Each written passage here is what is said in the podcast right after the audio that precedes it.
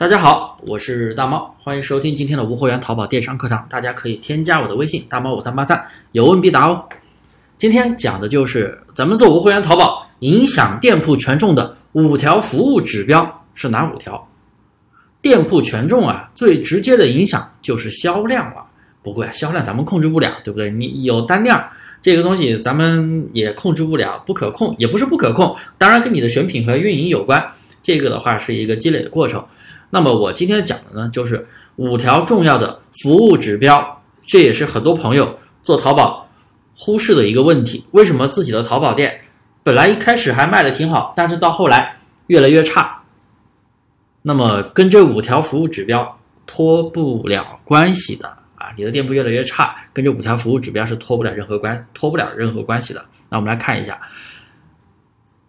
那么，如果你的店铺已经在稳定出单了，咱们怎么样去让店铺的权重越来越好？咱们就通过维护这些服务指标。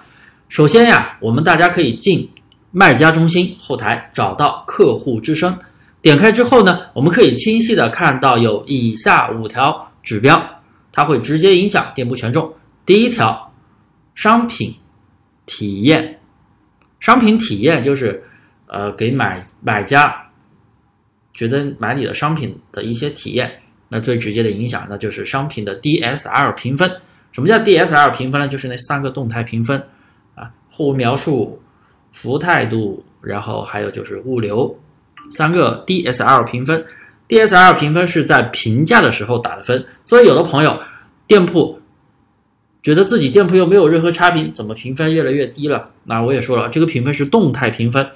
那是人家给你评价的时候，他给你好评，但是他可以给你四分好评，也可以给你三分好评，甚至一星好评，他没有给你打五星，那么你的评分它是平均分算的，当然就会下来了。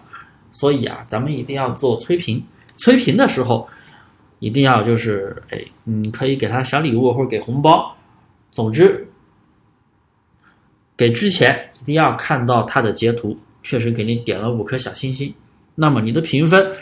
就会一直比较高啊，不可能说一直都是我卖的卖的多，总有人不吃这一套啊，他会给你打一点低分。但是只要你的五星评分够多，那么平均分是很难拉下来的，这一点非常非常的重要。特别是你如果你的评分到了四点六以下，你连活动都报不了；如果更低，飘绿一直飘绿，那你店铺权重就会越来越低。这是第一条，第二条指标就是一个纠纷体验。什么是纠纷体验呢？纠纷体验就是一个。纠纷退款率就是一个纠纷退款率。什么是纠纷退款率呢？啊，就是比如说近三十天内，它是按三十天内的啊，判定为卖家责任且生效的退款笔数。也就是说，人家申请退款，你拒绝，然后他就介入客服，结果客服判买家赢，那么你就输了，那你这一单就会计入纠纷退款率。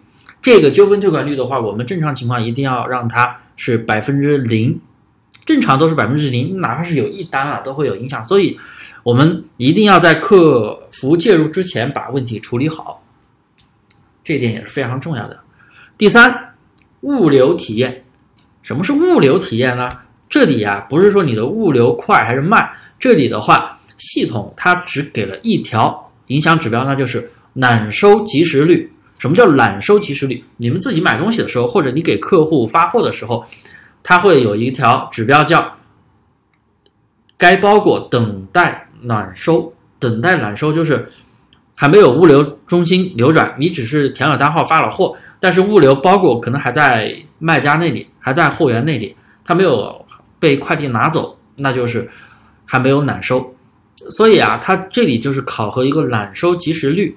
比如说你现在发货了，但是等了两天才揽收，那肯定会影响这个揽收及时率。揽收及时率的话，也是有五档评分的标准啊。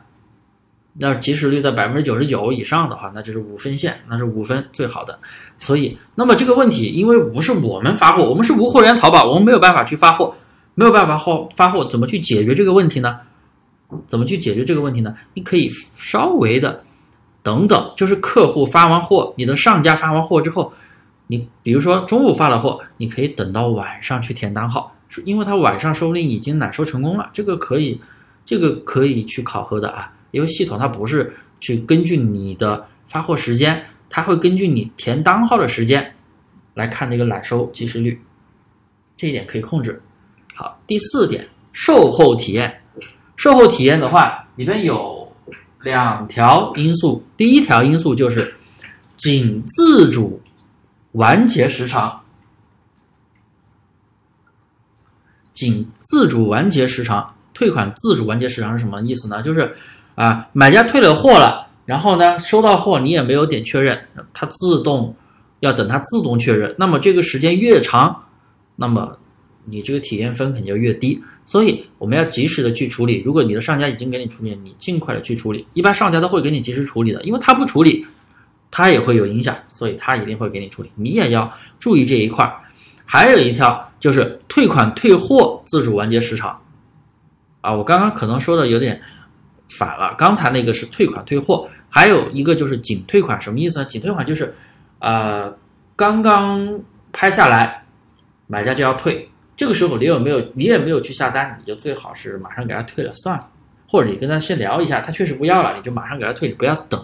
你要是等的话，他这个自主完结时长越长，那影响你的店铺的这个分就越高，那肯定不行啊。第五条，咨询体验啊，就是阿里旺旺的回复率，那这个是非常重要的，也是非常非常多的人忽视的一个问题，它都是计算了三十天内的啊。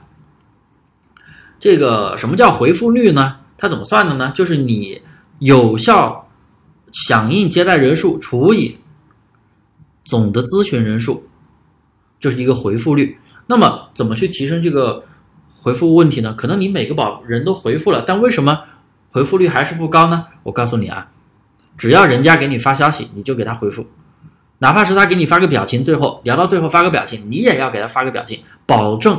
你是最后一条消息，而不是保证买家是最后一条消息，一定要注意这个问题啊！一定要注意这个问题。然后还有一个非常要，还有一个非常要注意的一个问题是什么呢？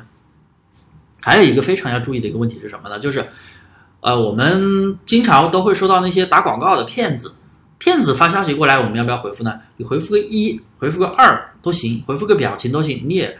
尽量还是回复一下，这个也是有考核的啊，就怕那些给我们发广告，然后很多发广告的你都不回复，那你的回复率肯定就低。所以啊，这个东西真的是非常的重要，而且它那个客户之声这五条指标下边你都可以看到有一个店铺诊断啊，就是你哪一条指标不好，距离同行优秀商家有什么差距，它都会给你显示出来。这也是你店铺需要后期去做提升的一个地方。好啦，今天的课呀，我就讲到这里。大家平时忽视的一些问题啊，我都会通过喜马拉雅去给大家来讲出来。大家可以添加我的微信大猫五三八三，有什么问题啊，都可以咨询我。